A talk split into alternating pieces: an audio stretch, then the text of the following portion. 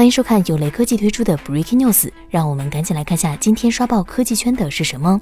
此前一直有各种爆料称，苹果 iPhone 十三的刘海将会变得更小。希腊维修供应商 AirRepair 今日向外媒 Bug Rumors 提供了一张 iPhone 十三的前玻璃面板的照片。从曝光图来看，每部 iPhone 上的刘海明显变小，扬声器听筒被移动到了边框最顶部的位置。同样，iPhone 十三有三个尺寸：五点四英寸、六点一英寸和六点七英寸，与 iPhone 十二系列相同。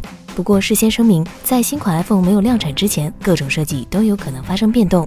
实际上，自苹果在二零一七年推出的 iPhone Ten 以来，Face ID 组件一直没有进行变更。天风国际分析师郭明基预测，新款 iPhone 的刘海将收窄，但并没有提到听筒的变化。